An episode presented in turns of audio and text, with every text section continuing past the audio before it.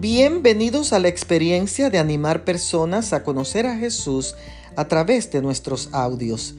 Leemos en la carta a los romanos el capítulo 3 y el verso 9 que dice, Pues qué, ¿somos nosotros mejores que ellos? De ninguna manera, porque ya hemos denunciado que tanto judíos como gentiles todos están bajo pecado. En mis primeros años de estudiante universitaria, Estando en la Universidad Adventista West Indies College en Jamaica, descubrí que a los jamaicanos les encanta el juego del cricket, un deporte de bate y pelota en el que se enfrentan dos equipos de 11 jugadores cada equipo. Este juego es aparentemente de origen inglés y siempre se juega al aire libre. Así que le pedí a un compañero que me lo explicara porque no lo conocía. Sin embargo, después de dos años allí, todavía yo no lo podía comprender. Y posiblemente los jamaicanos tampoco entenderían el juego de, de béisbol o de básquetbol de mi país. Y quién sabe, tal vez ni le gustaría. Esto me hace pensar que así vemos nosotros el cristianismo y las religiones. Y no nos gustan porque no las entendemos. Pareciera que son reglas y reglas y más reglas que nos separan el uno del otro. Pero el apóstol Pablo, inspirado por el Espíritu Santo, dice, ninguno somos mejores que otros. No importa la religión ni la doctrina, todos somos pecadores. Aún así, Dios nos justifica y somos perdonados. Bendiciones.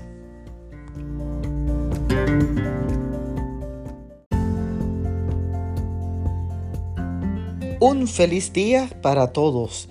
Leemos en la carta a los Hebreos el capítulo 11 y el verso 39 que dice, Y todos estos, aunque aprobados por el buen testimonio de su fe, no recibieron el cumplimiento de la promesa. Recuerdo cuando mi abuela de 78 años, después de una caída, ingresó al hospital ella pasó de ser una adoradora de santos a una fiel seguidora y adoradora de Dios. Murió esperando ver cumplirse la promesa de ver a Cristo venir en gloria. ¿Cuántos han muerto desde ese tiempo? Pero aún puedo recordar la fe que caracterizó a mi abuela.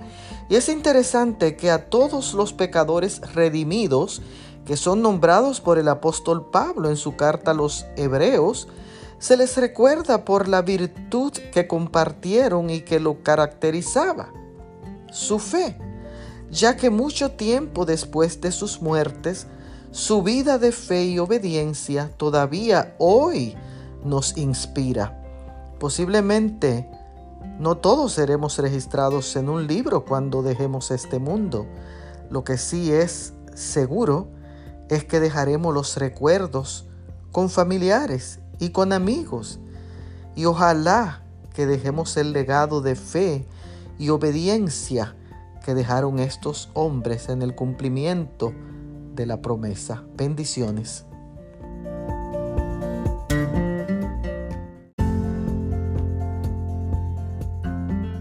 Un feliz amanecer. El doctor Lino Salcedo y su esposa, la licenciada María Abreu, psicólogos y educadores, en su libro Mujer Superpoderosa, hablan de 10 cosas que no les gustan a los hombres de una mujer.